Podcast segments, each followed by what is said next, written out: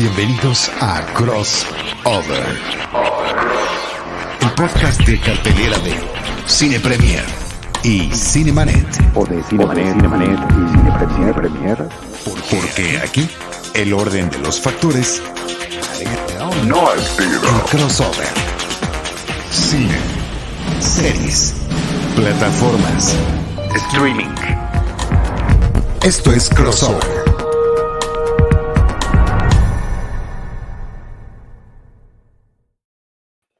Bienvenidos al podcast crossover de Cine Premier y Cinemanet. Yo soy Iván Morales. Yo soy Charlie del Río, también podría ser el podcast de Cinemanet y de Cine Premier. Y creo que también pu- puede sonar mejor. Ah, Por antigüedad de Cine Premier, eh, No. eh, por, sí, sí, por antigüedad de, de- de proyecto, Ah, bueno, sí, de existencia Sí, de marcas. de sí. existencia, sí, de podcast Cinemanet. Por eso podría ser de cualquiera de las dos maneras. Sí, hombre, a mí me da mucho coraje porque yo tenía la idea de hacer un podcast de Cine Premier desde 80 años y tú te Yo lo sé. adelantaste y los poderes a mí en ese momento no quisieron porque era una época en la que todavía uno, y seguramente tocó a ti mucho más que a mí, tenía que explicar qué era un podcast. Bu- No, bueno, a ver, primero me lo tuvieron que explicar a mí hace 17 años. Este año cumple 18 Cinemanet. Wow, lo puede lo hemos estado repitiendo. ¿Mande? Ya casi puede votar, ya casi puede pelear Ya. en una guerra. Sí, creo que va a ser más importante el voto. Este, necesitamos el voto de Cinemanet eh, para todo lo que viene aquí en, en estos tiempos. Oye, Ivanovich, eh, sí, este, eso está, eso está padre. Podría estar- también ser en orden alfabético, también iría primero Cinemanet. Entonces, mejor ya no hay que pelearnos por eso. Eso es, eso, es- eso es cierto, eh, no lo había pensado. Y la otra, que sí es bien padre, eh, y yo sé, siempre lo supe, tú me lo platicaste hace muchos años que efectivamente querías hacer ese podcast, eh, y bueno, tardó mucho tiempo en concretarse, pero mira, ya es una realidad desde hace mucho tiempo. Pero algo bien padre es que eh, creo que la mayor parte del equipo editorial de Cine Premier pasó primero por los micrófonos de Cinemanet. Sí, sí, Entonces, definitivamente. pues, sí, eso está increíble desde eh, Carlos Gómez, Iván Morales, eh, César Albarrán, eh, Diana Su, eh, Mariana Negrete, eh, Brenda Legorreta, creo que todos, o sea, Sí. eh, eh, eh, Checo Che, Penny. Arturo, Arturo Magaña, en fin, Sí. eso, eso está increíble. Me da mucho gusto y mucho orgullo, la verdad. Sí, es un muy buen archivo el que tienen ahí, que eh, ahora este proyecto que tienes de recuperar los, los viejos, los episodios Y viejos los más antiguos, está- sí. Está muy bueno. Oye, este, yo no estuve la semana pasada, hicieron Cinemanet solito, que creo que les quedó muy bien a los, a, lo- a los muchachos. Quedó que muy bien porque no estuvimos ni tú ni yo. yo tampoco estuve, así que muchas gracias a Rosalina Piñera y Enrique Figueroa Naya. Se echaron un muy buen update de la cartelera, eh, principalmente cinematográfica, también en plataformas. Muy oportuno, muy oportuno. Estuvo muy padre el episodio. Yo lo escuché ya como público. Hmm. Este, al día siguiente, porque bueno, por justamente no puedo participar por unos temas familiares que, que traemos, pero les quedó fantástico y los felicito. Pero bueno, falta que tú y yo nos pongamos al día con las cosas que hemos visto más recientemente. Sí, tenía yo ganas de ponerme realmente, ponerme al día, eh, porque ya está Black Panther 2, Wakanda por siempre en Disney Plus. Disney Plus, sí. Desde ayer, parece, desde el miércoles 1 de febrero, si no me equivoco. Ayer, ayer, sí. Este, pero no la vi, porque no tengo tiempo. Tenía ganas de hacerlo, pero ya la- a ver si este fin de semana me da este chance de verlo. Eh, mientras tanto, pues creo que arranquémonos de una vez, si te parece bien, con creo que la, el título, contenido en plataforma que quieras, que más está dando de qué hablar. Yo, Ah, lo vamos a empezar menos- con ese. Yo, ok, ok, ok. Ya, ya lo pusiste. Ya, ya lo pusieron. yo- yo Oye, sí. producción de Beto Rosales, producción de Beto Rosales. Hoy no nos puede acompañar Jaime Rosales, pero el buen Beto está ahí al pendiente de lo que estamos aquí haciendo y responsable de nuestro enlace. The Last of Us. leyendo nuestras mentes, porque aquí no hay escaleta, amigos. No hay escaleta y sí leyó nuestras mentes muy cañón, pero él dijo, bueno, ¿qué es lo que está en boca de todos en redes sociales?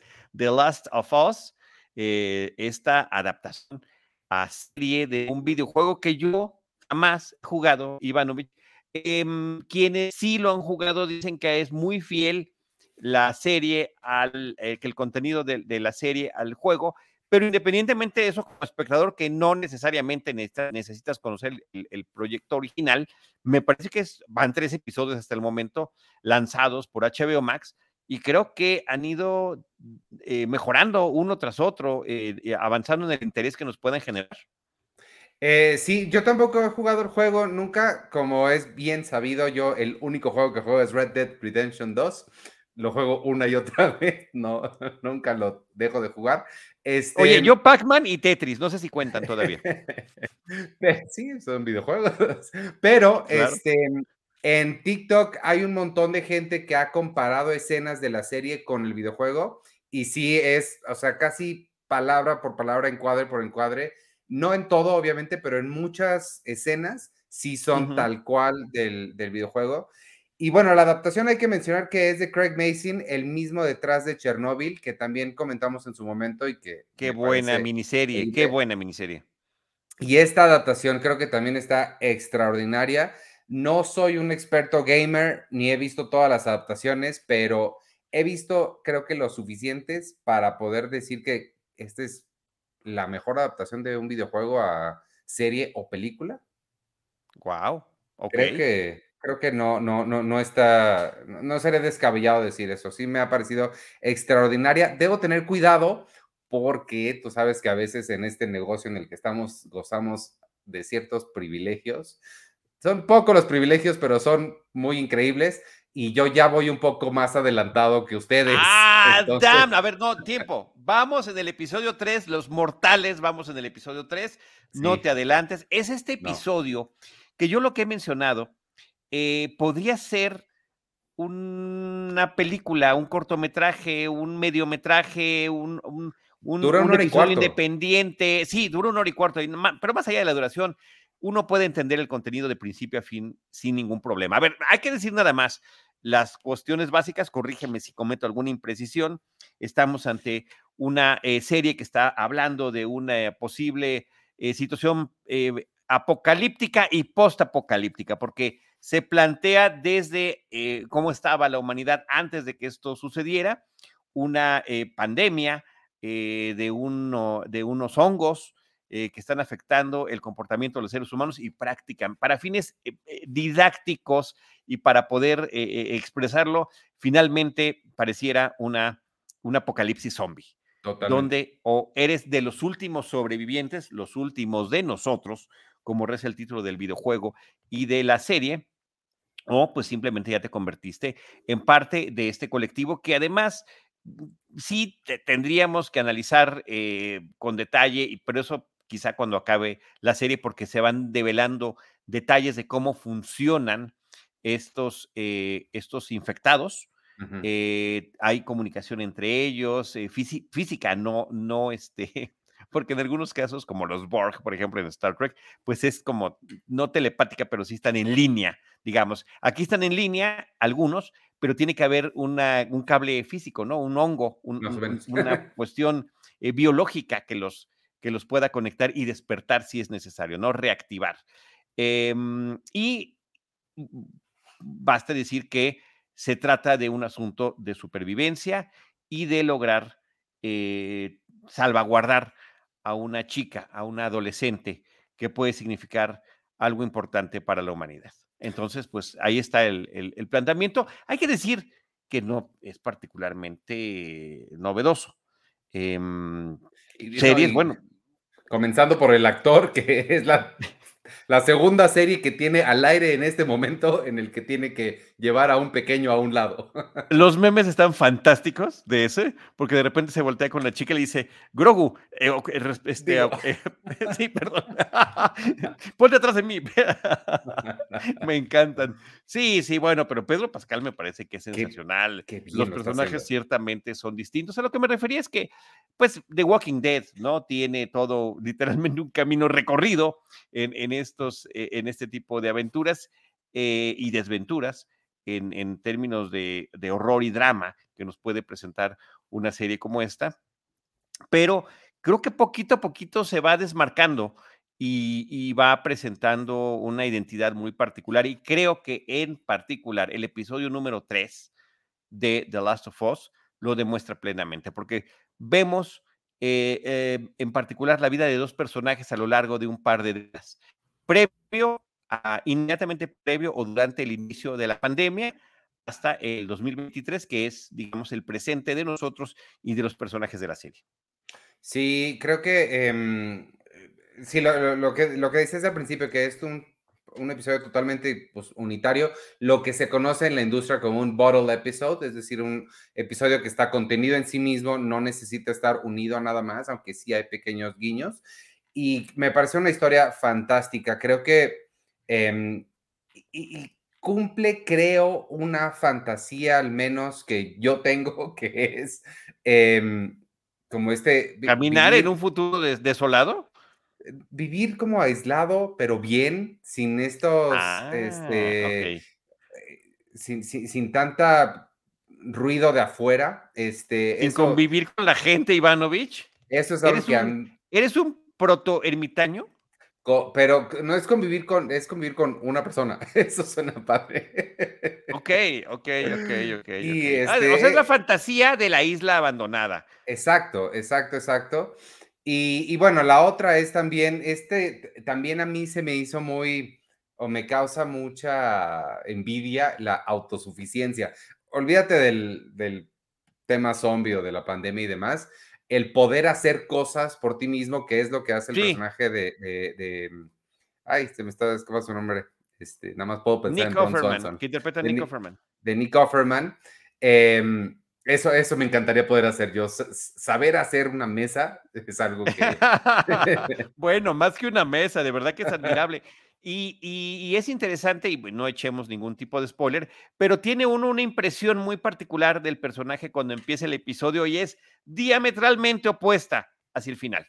Em, de, una manera que, sí llama mucho la atención, sobre todo por el tema, ¿cómo, se les llama? Survivalist. ¿Cuál sería la traducción? Esta gente que está pensando en que en cualquier momento efectivamente puede haber algún tipo de hecatombe y que hay que estar preparado para sobrevivir y que hay que tener armas. O sea, el perfil psicológico podría parecer de esta gente que se lanzó al Capitolio hace un par de años en Estados Unidos, el 6 de enero. Eh, y cuando vemos el, proceso del personaje y su evolución a lo largo del tiempo y su relación, eh, nos entrega otra cosa completamente distinta, lo cual se agradece la sorpresa, porque parecía que partíamos de lugares comunes y, termina este, demostrándonos el episodio que no. Sí, creo que, creo que sí es una, buen, una buena muestra de cómo este mismo arquetipo de persona puede ser diferente. O sea, sí, y, que seguramente sí los hay. O sea, sí existe gente que, que tiene ese mismo camino. No, no, pues, bueno, por supuesto. A ver, saludos a Xochitl Pérez. Muy buenas noches, gracias por saludarnos. Ana Posada dice: es súper conmovedor no sé ustedes como expertos, pero yo tengo este sentimiento de que no veía una historia de amor tan bonita desde hace mucho tiempo. Absolutamente compartimos tu sentir, Ana. Ciertamente es así. Es, es, es, puede ser una historia de amor en un, en un entorno eh, posapocalíptico, es una historia de sobrevivencia. Bueno, son tantas cosas ahí contenidas, eh, embotelladas, como diríamos, eh, haciendo la traducción literal de este término que decías hace ratito, bottle episodes, Ivanovich, que, que me parece sensacional. Embotellados en, en, porque tiene dos acepciones, ¿no? Es básicamente una locación, podríamos verlo de, de esta manera, ¿no? Un pequeño prado, inclusive una sola casa. Y otro es embotellado porque independientemente del resto de los episodios de la serie, lo podrías ver de manera unitaria, como también dijiste hace un ratito. Saludos, El Murdoch, que nos manda un Alice. Sí, a mí también me pareció muy conmovedor y sí también, sí, creo que, creo que hace mucho que no veíamos una historia tan, pues sí, tan, tan, conmovedora, tan, tan, tan de lo que es realmente el amor, o por lo menos la forma en la que yo lo entiendo, que es conexión, ¿no? De alguien que te entiende. Y, y, ese encontrar a alguien que te entienda es, creo que una de las cosas más difíciles que hay en, en la vida, ¿no? Absolutamente, absolutamente. Y bueno, además de eh, Nick Offerman en este episodio, creo que también destaca muchísimo la participación de este actor que estuvo en la temporada 1 de The White Lotus y que se me está escapando su nombre, Ivanovich, pero que estoy seguro que en cualquier momento. no, ni idea. En cualquier momento te vas, a, te vas a acordar. Ay, sí, te fallo eh, muchísimo. Murray Bartlett. pues Eso era el gerente de The White Lotus temporada 1. No lo había reconocido hasta que ahorita que lo estás tiene diciendo. Un personajazo. Entonces, wow, ¿no? Este, es- está muy chido esto. No lo había reconocido hasta ahorita que lo estás, que, que lo estás diciendo. Y este, Sí. sí, no, no, nada. Ana, Ana Posada nos está haciendo el- la confirmación de que efectivamente es Murray Bartlett. Oye, pues en el siguiente episodio, no, no, no voy a decir. ¡Ah, basta! no, no voy a decir nada. Este, nada más síganlo viendo y pues lo, lo seguiremos comentando por ahí. Creo que. Este, como a final de cuentas, vale muchísimo la pena. HBO Max continúa haciendo cosas de mucha calidad. Eh, la, la última valoración que yo haría, y sé que es súper injusto comparar peras con manzanas, pero eh, a eso nos dedicamos, a comparar peras con manzanas. Este, The Last of Us o House of the Dragon. Ah, no, The Last of Us. Ok, Sin sí. ningún problema. Ahora, me remite a otras series como The Road, series, eh, películas. La película The Road con Vigo Mortensen, que es brutal y es sensacional, y es también posapocalíptica, y es este padre eh, caminando con su hijo eh, eh, en, este mundo desolado, pues tratándose de, de proteger del resto de la humanidad. Era Cody Smith McPhee el que, el que salía como su hijo en aquella película, o inclusive eh, de, de Cuarón, de Carlos, de, de Alfonso Cuarón, Niños del Hombre, Children of Men, claro. me parece que también tienen vasos comunicantes. Sí, creo que en historias postapocalípticas creo que han, ha habido mucha riqueza de, de diferentes historias y digo, desde, desde Mad Max hasta esta, hasta esta de The Road, que creo que son los dos polos opuestos, ha habido Claro. cosas muy interesantes, sí. Sí, sí, pero bueno, pero, pero eh, eh, digamos que no, no todo lo posapocalíptico, sino figura paterna y, al- y algún infante en el camino, ¿no? Claro. Bella Ramsey, por cierto, creo que está súper bien eh, en, el, en el papel protagónico o coprotagónico junto con Pedro Pascal. Ella la recordamos por tener ese personaje bien intenso, bien padre, súper juvenil en Game of Thrones, que también era, era, ¿qué pasó, Ivanovich? Ahora sí. Ah, claro. Era la chavita, así, toda Sí, aguerrida, ¿no? Ya, sí, sí, sí, wow. Sí, sensacional. Y, y fíjate qué cosas tan horribles de, de hoy en día de, de redes sociales. Le, le cayó mucha este eh, acoso cibernético, que porque no estaba bonita para ser el protagónico. O sea, fue un tema así espeluznante, ¿no? Ay, De esos horror. eh, eh, absurdos y baratos, finalmente, no. que tristemente estamos viviendo. La otra cosa es que yo sentí que había demasiada expectativa, demasiada plática en torno a The Last of Us. Y vi el primer episodio y dije, bueno, está bien, pero creo que no es para tanto, ¿no? O sea, yo ver a esos personajes caminando, que, que me encantan esas imágenes terribles, o sea, me encantan porque son impactantes, de, de- de alguien caminando en una ciudad destruida, ¿no? En, ver lo que nosotros conocemos como nuestra modernidad derruida. Y bueno, pues yo lo veía en el planeta de los simios, tanto en las películas originales como en, lo que, en la serie televisiva que hubo, que tuvo eh, producida por, por 20th Century Fox hace muchísimos, muchísimos ayeres, de tanto éxito que tuvo la película original del 68. Y bueno, pues es parte de las cosas que vemos. Entonces dije, estoy viendo como cosas que ya, que ya tengo conocidas y siento que episodio tras episodio nos empieza, nos empieza a sorprender. Eh, también quería mencionar la participación de, de esta actriz Anna Torf, em, que yo la conocí, la verdad, por Fringe, que tenía un Sí, personaje también. sensacional por allá y que eh, pues tiene alguna participación. Está como, su título es como guest starring, ¿no? O sea, Sí. no es de los protagónicos. Hay sorpresas en torno a su personaje y, y quizá lo estamos viendo más de lo que imaginábamos que íbamos a ver, ¿no? Entonces eso me parece que también está padre. Y este, y sin spoilers, sí viene una, una persona, actriz o actor, no voy a decir, que a mí me cae muy bien, que me gusta mucho en los siguientes, entonces ahí espérenle. Muy bien, pues hay que estar al pendiente Sí. eh, de, de lo que siga pasando con The Last of Us, pero hasta el momento pues han ido increciendo con este episodio 3, que veo difícil de remontar, ¿eh? Veo muy difícil de remontar, pero vamos a ver. Listo, pues The Last of Us, este, ¿a qué quieres ir? Como dije, no tenemos escaleta, nada más tenemos temas. ¿Quieres irte con una comedia o con otra serie? No, con- vámonos con lo que yo creo y espero que tú también estés de acuerdo, es el estreno cinematográfico En cines. De la semana, el estreno en salas cinematográficas, que es, valga el lugar común, imperdible. por favor, hagan caso cuando decimos estas cosas y después digan, ah, no, era totalmente perdible porque yo la odié. Pero. ¿Estás hablando, de qué viaje con papá, con, con Robert Schneider?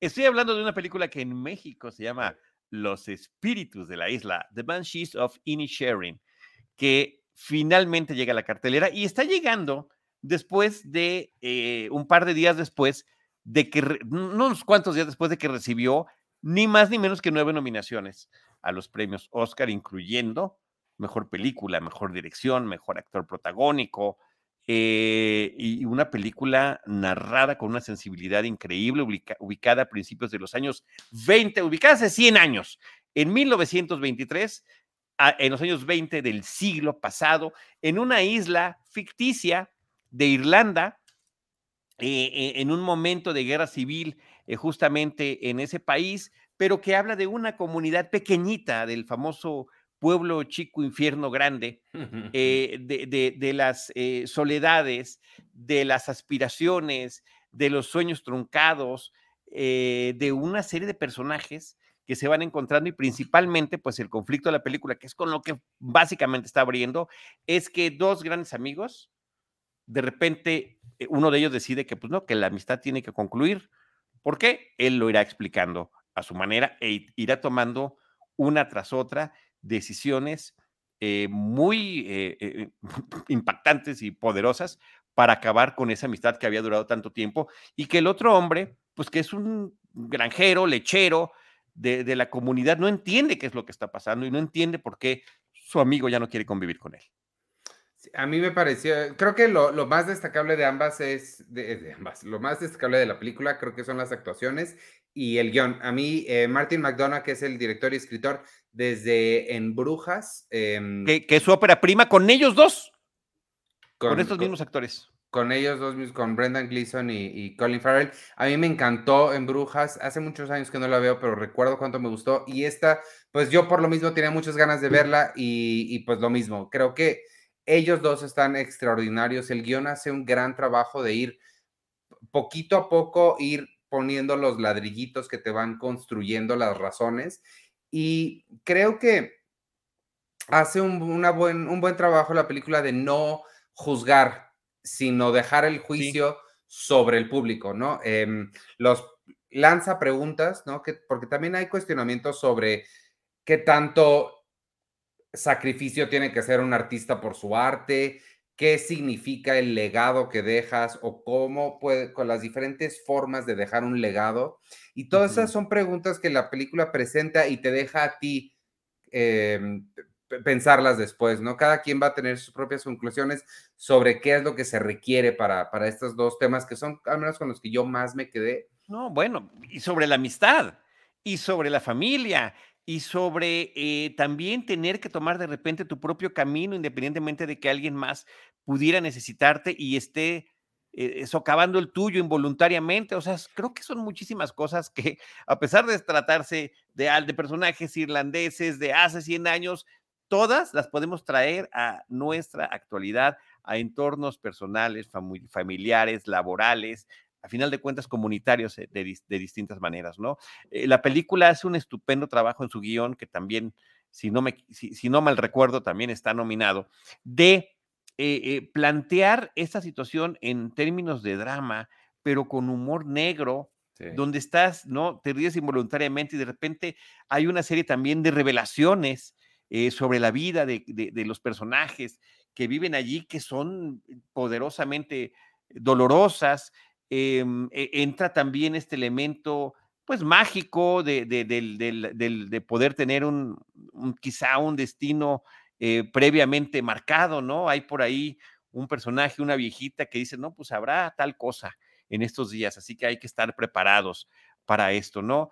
Em, el, elemento de la naturaleza, los, la fotografía para, para mostrar estos paisajes, eh, eh, estos lugares hermosísimos en, en esta isla, el color verde, de verdad que es espectacular el manejo que tiene el color verde, que no nada más es de la vegetación, sino también distintos tonos de verde de vestuario y de eh, eh, los interiores y exteriores de algunas casas, hacen que la película sea una suerte de deleite em, que también termina sorprendiéndote. Es, es una película que, que no puede uno ir adivinando qué es lo que va a ir sucediendo. Impredecible. El otro que yo resaltaría es em, a Barry Keegan, el, otro actor que es el chavito que sale con ellos, que creo que también lo hace increíble. Y nada más, amigos, cuando lo vayan a ver este fin de semana, pónganle atención a su personaje. Tiene una escena muy impactante en la que está hablando con una mujer y los que estén estudiando cine o sepan de estas cosas, hay un brinco de eje que hace Martin McDonough, que es una de las reglas fundamentales que todo mundo te dice que no hagas fíjense cómo lo hace y lo hace por una razón muy específica. Entonces, en términos de lenguaje audiovisual, la película también es muy rica y te está contando su propia historia, como debe ser el cine, te está contando una propia historia a partir de nada más los emplazamientos y los encuadres. Y ese brinco de eje creo que es muy notorio, lo ves porque lo ves, y te cuenta también sobre la relación que estás viendo en pantalla. No puedo ser muy específico por los spoilers y así, pero este, pero pónganle atención porque es bastante impactante y el personaje de él, creo que Barry Keegan, que creo que tal vez está nominado y si no debería, este, también lo hace muy, muy bien el chavito este. Sí, sí está nominado como actor de soporte, está nominada por edición, por eh, guion original, por eh, Barry Keegan por actor de soporte, actor de soporte también Brendan Gleeson, eh, Martin McDonagh, pues es doble nominación porque es además del guion original también por dirección eh, o triple, porque es uno de los productores de la película y está nominada a Mejor Película de, del año. Eh, música original, el, score de Carter Borwell está también sensacional. Y eh, la, actuación que yo quiero, es la que yo también quiero destacar, la de Kerry Condon, que sale como hermana del personaje, de hermana del personaje principal. fantástica presencia en pantalla. Ella la hemos visto en Better Call Saul, es eh, la mm, nuera, nuera, nuera de este personaje que es policía, este eh, Mike, del personaje de Mike, de, un apellido también eh, difícil de pronunciar. Pero bueno, todos saben que Mike. De, de esas cosas que tengo que ver en algún momento porque no he visto. Ah, qué, barbaridad. No, bueno, y, divina además esta, e, e, esta mujer y extraordinario, extra, es un, parte del corazón de la película es, son estos actores de soporte. Creo que el de Barry y el de Kerry, este, que están ambos nominados, son fundamentales. Y, por supuesto, todo al mismo tiempo, además de ser todas las cosas que ya dijimos, es también una metáfora sobre la guerra civil que también valdría mucho la pena analizar por su propio, por su propio lado. Por su propio mérito, sí, así es. No, eh, vaya, es una película con muchas lecturas es una película con gran sensibilidad y es una película que te atrapa como espectador, lejos de los ritmos estridentes y de las eh, ediciones eh, eh, impetuosas de muchas películas contemporáneas. Y concluye un buen año que tuvo Colin Farrell. Este año lo vimos en, varias películas muy buenas con personajes muy interesantes. Entonces creo que fue un buen año para, para hacer este Colin Farrell también. le queda muy bien este papel como de medio burro. y, es que le quedan de todo tipo, personajes irascibles, personajes asesinos, eh, puede ser protagónico o antagónico. Eh, ha tenido una gran trayectoria. Y esta es su primera nominación al premio Oscar. ¿En serio? Sí, es como que dirías, como que ya lo hubieran nominado por alguna otra cosa. No. Curiosamente es la primera vez que le ah. toca nominación. Pues sí, pues ahí está, eh, como Los Espíritus de la Isla, ya está en, cines, amigos, para que vayan a verla. Creo que vale la pena también ver esos paisajes en pantalla grande, entonces, em, pues, pues vayan a verla también. Lléguenle. Eh, pues vámonos entonces, ahora sí, ¿a dónde? Tú, tú, tú estás dictando. No, pues ahora te toca a ti, te toca a ti, te toca a ti. No creo que tengamos muchísimo que decir de esto. Vámonos a Netflix un ratito, si te parece, eh, un show o es una serie de televisión basada en una serie de televisión, basada en una década. Una yo tenía una secuela. Yo tenía muchas ganas de ver The 90 Show porque como toda la gente de mi edad, eh, que crecimos con That 70 Show en los 90, era muy fan de aquella serie. Tenía ganas de ver esta con todas las reservas del mundo, porque sé perfecto, ya llevo suficiente tiempo viendo televisión como para saber que esta clase de remakes no puedo pensar en un solo. De secuelas, no es remake, es una secuela, es una secuela. Perdón, esta clase de secuelas no puedo pensar en un solo ejemplo de una que haya funcionado. Y no esperaba mm. mucho, pero tenía ganas de verla. Y sí, en efecto, espero que estés de acuerdo conmigo que no funciona at all. No, a ver, no estoy completamente de acuerdo. A ver, de que no funciona, no funciona. De que no podrá tener nunca, de verdad, no es, no es que uno eh, eh, eh, la, la, minimice de más. El impacto que tuvo That 70 Show, no, no lo puede tener. Pero creo que se puede rescatar para quienes vimos la serie original, a quienes nos disfrutábamos esta serie hecha en los 90 sobre lo que sucedía en la década de los 70, em, sobre todo el regreso de, algunos personajes, pues que, prácticamente el reparto original termina desfilando por ahí, pero pues principalmente eh, los personajes eh, de los papás de, de, Eric, que son Corwell Smith y Debra Job, como Red Foreman y Kitty Foreman, que los minutitos que, le toque, que les toque a ellos dos aparecer en cada uno de los episodios es suficiente para eh, que haya valido la pena estar sentado allí. ¿En, ¿En, qué no funciona? Pues en que quieren repetir una fórmula 20 pues años después, con un nuevo reparto, prácticamente haciendo lo mismo en distinta década, voy a ponerlo entre comillas, porque ahora se supone que están en los noventas. Y pues eh, eh, esos experimentos son irrepetibles, hay que decirlo. Mm, Sí, quizá el personaje de Ozzy creo que será el que destaque, el que es como el más divertido. Es, es, eh, eh, pues es el nuevo grupo de vecinos de la cuadra donde creció Eric Foreman. Y, este, y ahora su hija, o sea, la nieta de Red y de Kitty, se queda con ellos un verano y termina conociendo a todos estos chicos. Y en este afán de sobreprotección de los abuelos, dicen, bueno, pues en lugar de que estés yendo de un lado al otro, pues aquí invítalos al sótano donde nuestro hijo Eric y donde conocemos tantas de las aventuras de, de That 70 Show original. Entonces, la parte con los abuelos me parece fantástica. Eh, Corwell Smith a mí puede leer la tabla periódica de elementos y creo que, le, que con él va a sonar bien, con el tono que tiene, con su rostro. Además, ha envejecido bien. Él era un personaje que siempre se vio rudo. Bueno, es el gran villano de Robocop, que no puedes contener el odio por lo sádico y violento que resulta.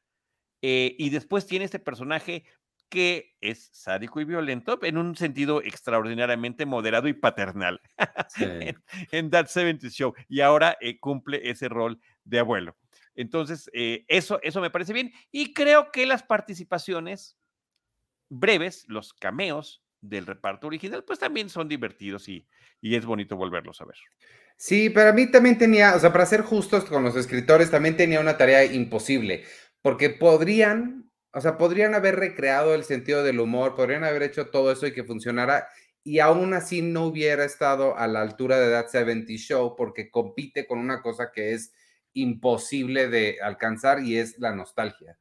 Pensamos en That 70 Show con cierta nostalgia que viene ahí embarrada sí o sí, y pues con eso no pueden hacer nada. O sea, no, no, no hay forma de que sintamos la misma, que veamos eh, un show nuevo con la nostalgia que vemos un show de hace 20 años. Entonces, por esa parte sí era imposible.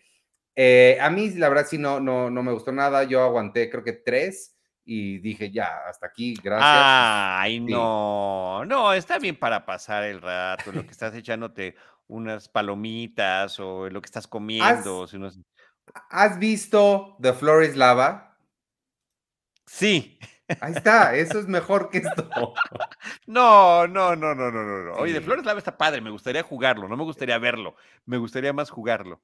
Pero este, no, mira, mira, por ejemplo, esta escena que nos está poniendo Beto Rosales, eh, me parece que fue una, no sé si alcanzaste a verla desde los primeros episodios.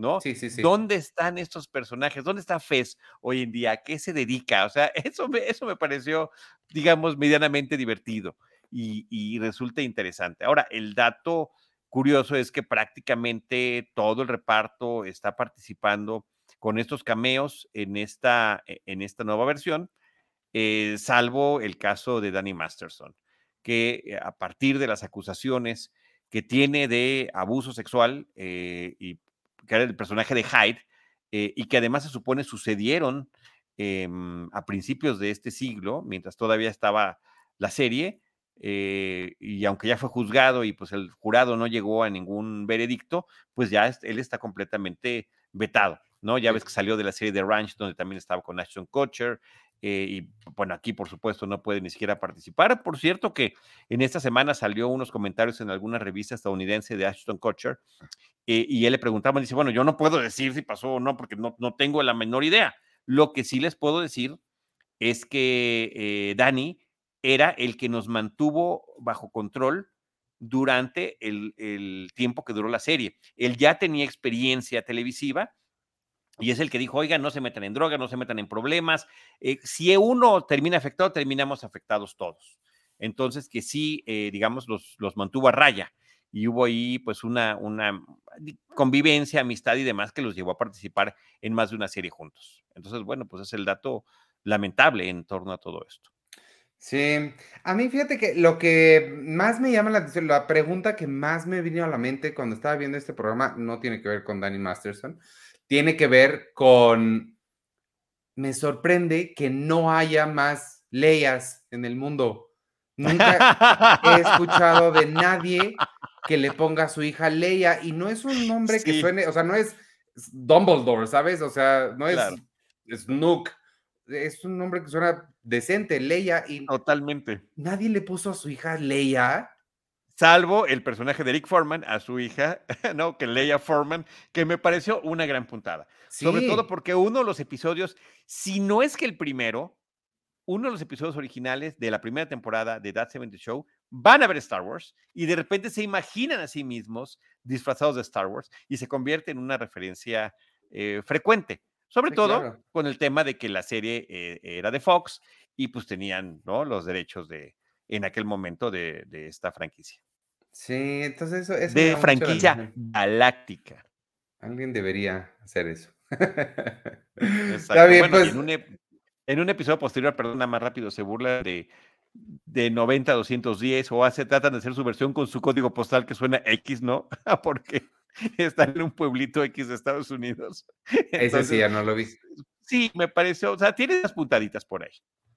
Eh, de, de, la serie Blockbuster hablamos? Sí y no bien. Ah, ok. igual. Bueno, yo los no 90 no lo están haciendo bien. Los 90 es una década increíble para hacerlo. ¿Quién lo hizo bien? Esta Captain, ¿cómo se llama? No es Capitana Marvel, la otra. También es en los 90, ¿no? ¿O no es en los 90? ¿Cuál otra, cuál otra capitana? Porque Capitana Marvel sí es, cae en un... No, no, la, la, serie, la serie de Disney Plus que, que la, la chica está obsesionada con Capitana Marvel. Ah, pero, pero no están en los noventas. No, ¿verdad? No es, es, moderna, sí. No, entonces nadie ha hecho Marvel, los 90 Miss Marvel, Miss Marvel. Miss Marvel, eso. Que deshablamos, bueno, al menos yo, muy bien, porque sí, sí, me pareció, sí me pareció muy divertida. Sí, fíjate, no había yo reparado en esto. El rescate de los noventas no ha tenido ni por así tantito el mismo éxito que ha tenido el rescate de los ochentas. No, en la vida real sí, en la vida real la moda está regresando, hay un montón de cosas de los 90, Friends es de las cosas más vistas del mundo, pero nadie lo ha logrado, al menos en una serie, recrear de la forma en la que Stranger Things hizo con los 80. O sea... Claro, no, no se ha logrado eso. No sé, ah. no sé, y aquí lo pongo sobre la mesa, seguramente tú, tú, tendrás una opinión distinta, si sean tan identificables los 90 como los 80, si tengan esa identidad tan bien marcada. Creo que fue una década de un poquito de mayor diversidad. Es posible que sí. ¿no? Y es tal, también los 80 como que están un poquito más contenidos. Es posible. En, tres o cuatro estereotipos básicos. Eh, eso puede ser. Ahora, de los noventas, como homenaje, yo mencionaría la serie Portlandia, que no se ubica en los noventas, pero desde eso arranqué. El planteamiento es, ¿te acuerdas que en los noventas usábamos eh, camisas de franela? Sí, bueno, en, en Portland todavía sucede. ¿Y te acuerdas cuando queríamos ir a la escuela para ser payasos? Sí, en Portland es lo máximo ser payasos. ¿Y te acuerdas cuando queríamos manejar un monociclo? En Portland está ahí. Y entonces en el primer episodio de Portlandia sacan un videoclip y una canción que The Spirit of the 90s is Alive in Portland, que para mí podría ver el video y reírme y, disfrutar la música todo el tiempo así en loop. Me encanta. Sí. sí, Portlandia es increíble, es una de mis series absolutamente favoritas. Pero esa canción que sale en el episodio 1, cuando supuestamente se van a Portland, eh, dos de los personajes, es increíble. Sí, sí, la serie a mí me, me fascina, me fascina, me fascina. De hecho, hay que volver a verla. Ahí la tengo en Blu-ray. ¿Cómo se Es- llaman los actores? Dime, dime nada más rápido porque se me olvida. Fred Armisen y. Fred Armisen. Ay, Dios mío. Ándale. Carrie. Carrie. Algo. Carrie algo. Ay, Fred. Armisen es fantástico. Ah, ¿dónde Su, está su diversidad de personajes que hacen sus- los sketches de Portlandia son sensacionales. Ahí y ella toca en una banda que, por supuesto, también se me está olvidando su nombre, que es Carrie increíble también. Brownstein. Brownstein. Brownstein, no alcanzo a sí. leer. Sí. Ahí está. Ahí está. Y ahora el nombre de su banda. No, bueno. no, ya, ya, ya, ya es too much. Bueno, ¿con qué cerramos? vámonos con. Este. ¿Qué? Ah, nos quedamos en Netflix. Una película que, no sé, creo que sí tuviste oportunidad de ver. Sí, una sí, sí. película que a mí me emocionaba mucho porque a mí todo lo que haga Jonah Hill siempre voy a ir corriendo a verlo. Pensé que ibas a decir eso. Estaba casi seguro que lo ibas a decir. A mí Jonah Hill me encanta. Este, Es muy bueno, es muy bueno, pero no estoy tan seguro que haya acertado en esta ocasión. Ay, a ver, vamos a, vamos a hablar de eso. Sí, Acaban sí. de estrenar en Netflix You People, escrita y protagonizada por Jonah Hill, eh, coprotagonizada por Eddie Murphy, que se tarda un ratito en entrar a la película, pero es esencialmente, yo te la describí por mensaje como, no sé cómo se llamaba Guess Who's Coming to Dinner en español, la de Sidney Poitier. Adivina este, quién vino a cenar. Ah, qué bueno que antes sí traducían las cosas bien. Adivina quién viene a cenar con, conoce el padre de la novia. Este, mm, ¿qué te pareció? A ver, quiero escuchar tu. Me tu- pareció opinión. eso. Básicamente sí, Ah, pues es sí, suerte, eso parece dije. una especie de remake Pero woke. Pero woke, pero muy woke. Pero wow, Oye, padre. perdón, antes, antes de salirnos de los noventas, mira, aquí tenemos un mensaje que dice, Charlie siempre tan elocuente diciéndome que mi década noventas es super X. No, no, es Super X. No, es- no dije eso.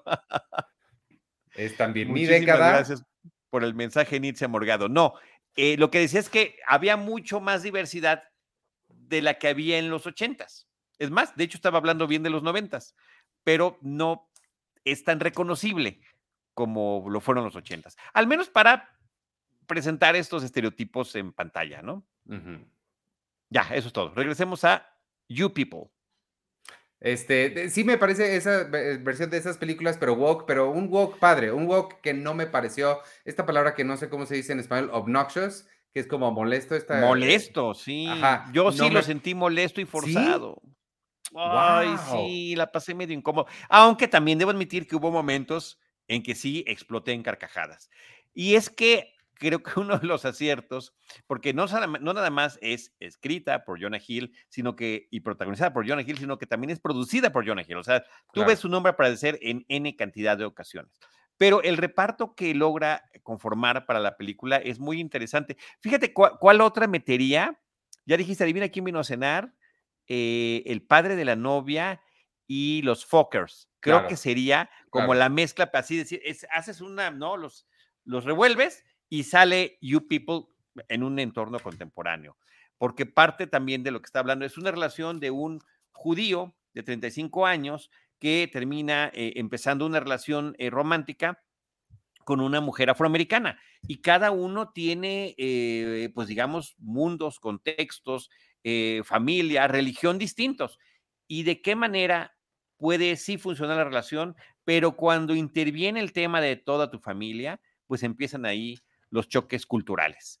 Y, eh, y toda la película se trata de lo políticamente incorrectos que podemos ser, de ambos lados, ¿eh? me parece que ahí sí trata de ser equilibrado, eh, equilibrada la película en, el planteamiento, pero es un planteamiento, digamos, sencillo, es un eh, eh, planteamiento superficial, es un planteamiento con una vis cómica. Eh, de repente, cuando le estaba viendo, me dio más la impresión de una serie que de una película.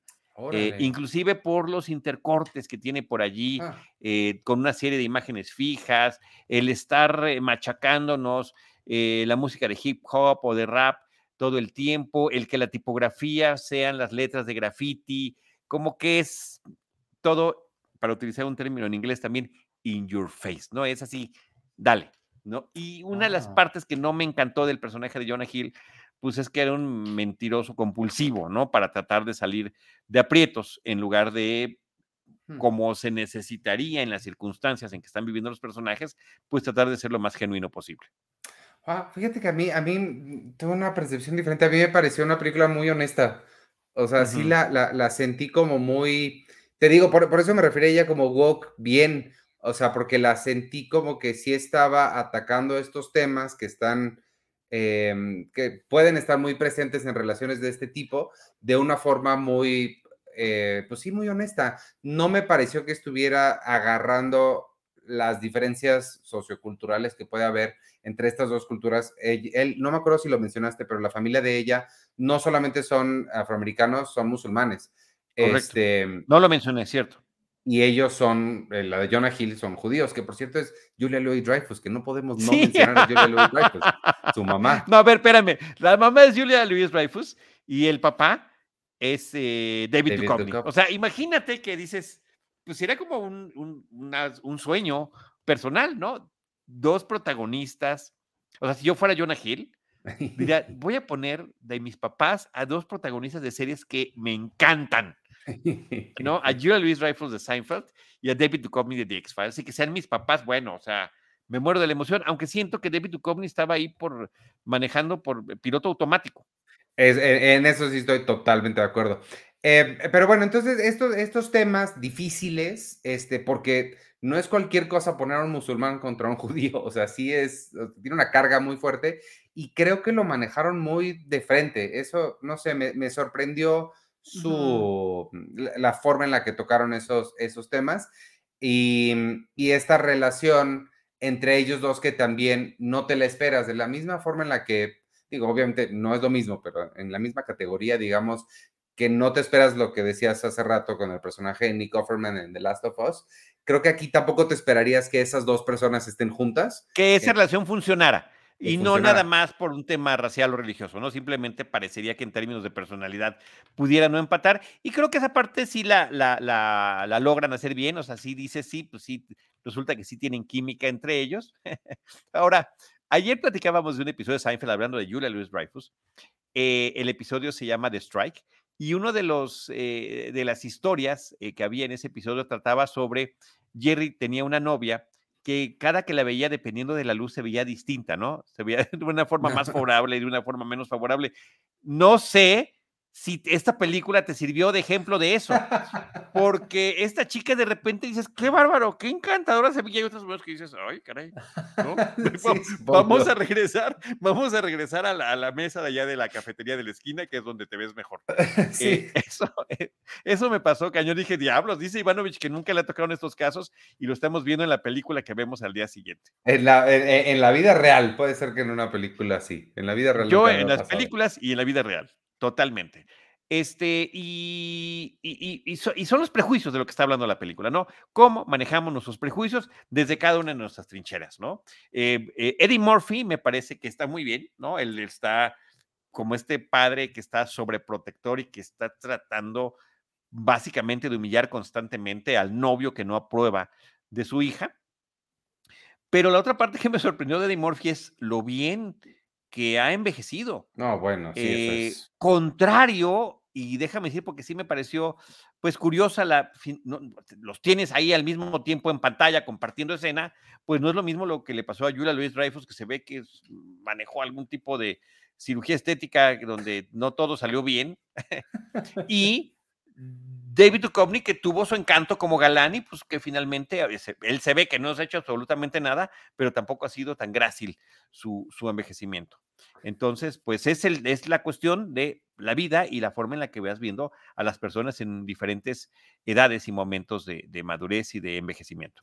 ¿Has visto, a- ya habías visto a Julia Louis Dreyfus en, recientemente en otras películas? Pues en, en- en sus participaciones breves en el universo de Marvel, pero no Ah, sentí claro. que fuera tan notorio y tan notable Claro. porque aquí está gesticulando constantemente y creo que eso hace que se note un poquito más.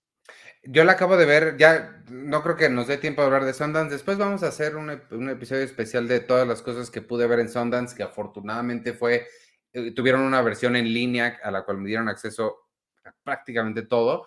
La vi en una película ahí, la nueva película de Nicole Holofcener, que es la misma que dirigió la película que hizo con James Gandolfini hace casi 10 años. Este mm, hizo una, tiene una película nueva que espero que llegue aquí pronto, que está bien padre. Entonces, ya luego platicaré de ella, pero sí se me hizo curioso que en las dos semanas vi dos películas con, con ella. Qué padre. Y, y, Seinfeld además. Y, ah, claro, y, Seinfeld, sí. Pero esa la veo todas las semanas. Bueno, y si hubieras visto Wakanda Forever, también te lo hubieras topado allí. Ah, también sale. Todavía la semana es joven. Todavía lo puedes lograr, Ivanovich. Sí, a ver si el fin de semana este, veo Black Panther. Mientras tanto, pues vámonos despidiendo entonces, si te parece bien. Nada más quería mencionarles, amigos, yo vi una serie en Apple que quiero que vayan a ver y quiero que Charlie vea, por eso no lo vamos a platicar ahorita. En Apple TV se estrenó una serie con, además te va a gustar, Charlie, porque es protagonizada por Harrison Ford y Jason Segel. Ambos son terapeutas y está, está padre, se llama Shrinking. No sé cómo le habrán puesto en español, pero se llama Shrinking y es donde vean la cara de Jason Segel o de Harrison Ford, ahí le ponen en Apple TV. Oye, está bueno el nombre porque eh, está jugando, ¿no? Con, con los términos. Claro. shrink se les dice a los, a los psicólogos o psiquiatras, psicólogos, ¿no? Principalmente. Psicólogos, sí. Y eh, shrinking también es, es disminuir de tamaño, ¿no? Ajá. Este, em, la película dialoga mucho, no sé si viste... La serie. Perdón, la serie dialoga mucho, está muy padre verlas como en conjunto. ¿Viste alguna vez Afterlife de Ricky Gervais? Sí, por supuesto, sus tres temporadas, si no me equivoco. Además, cierra con la tercera temporada. Fantástica, fantástica serie. Tiene ahí como estos hilos como conectores y con otra que también está en Netflix, Afterlife también está en Netflix, y con otra de Will Arnett que se llama Flaked. Este, esa no la vi. Eh, si puedes, ve uno o dos episodios, también van como de lo mismo, pero lo importante es esta Shrinking, que digo, ya la platicaremos, es que es lo que me gusta tanto de estas tres series. Este, lo platicamos la semana que entra. Mientras tanto, amigos, les platico que esta semana en cines ya hablamos de Los Espíritus de la Isla, pero además se estrenan Llaman a la Puerta, que es la nueva de M. Night Shyamalan, Knock at the Door, basada en el libro del mismo nombre, digo, Knock at the Cabin, este, basada en el libro del mismo nombre. Que viaje con papá, que mencioné, con Rob Schneider y Mónica Huarte, El Hijo y la posesión de Grace Covington. Y en, plataformas no hay muchísimo. En Netflix está, tal vez ustedes las conozcan, yo no sé nada de ellas, una película que se llama Infiesto, otra película que se llama Espíritu Libre, una serie que se llama Free Rich y otra serie que se llama Gunther, el perro millonario. La verdad no sé nada de ellas, pero yo les paso el dato por si quieren verlas en Netflix. En Amazon Prime Video llega Reminiscencia, esta película que se estrenó en la pandemia y que Ay, ay, ay, no sé qué, tan, qué tanto la queremos volver a ver. El Conjuro 3, El Diablo me obligó a hacerlo, llega el 3 de febrero. Y también el 3 de febrero, Joker ya va a estar en Amazon Prime Video. En Star Plus, una de mis cinco favoritas de toda la historia, Casi Famosos, llega también el 3 de febrero. Y Men in Black 3. Y en Disney Plus, como ya mencionamos varias veces, ya está Black Panther 2, Wakanda por siempre, protagonizada por Tenoch Huerta y Mabel Cadena para verlas. Este, y pues nada, muchas gracias por habernos visto en vivo. Ahorita tú supongo que mencionarás a las demás personas que estuvieron aquí acompañándonos. Sí, claro, claro, Ivanovich, muchas gracias. Mencionaré también que agradezco que Cine Premier haya traído de vuelta la reseña, eh, la review, la crítica sobre Wakanda Forever que había, habíamos publicado, que yo escribí durante el estreno comercial, y también están ahí los videos de las entrevistas con Tenoch, con Mabel y con parte del resto, eh, con Lupita Ñongo, eh, eh, que, están ahí en las, en las redes sociales de Cine, de Cine Premier. Así que está súper padre eso. Sí, muchas gracias. Xochitl Pérez, Ana Posada, el Murdoch, Hugo Hernández y Nice Morgado, que gracias por habernos acompañado y por haber estado comentando mientras estábamos realizando este episodio. Y bueno, pues yo les recuerdo que soy Chari del Río y me pueden encontrar como arroba Chari del Río en redes y Chari del Río Cine y Series en Facebook. Exacto, nos escuchamos la semana que entra, amigos. Gracias que nos, nos, vieron en vivo y nos escuchan en Spotify, Apple Podcasts o donde sea que ustedes consigan sus podcasts. Yo soy Iván Morales y me pueden seguir en arroba Iván Morales y en todas las redes sociales de Cine Premier, arroba Cine Premiere. Y ahora sí, adiós. Falta, falta, falta despedirnos con lo que vendrá el próximo episodio, que será, como siempre, cine, cine y más cine. Cinemanet y Cine Premier presentaron Crossover. El podcast de cartelera de Cine Premier y Cinemanet. Hmm, ¿O era al revés? porque aquí el orden de los factores No altera. el crossover. Crossover.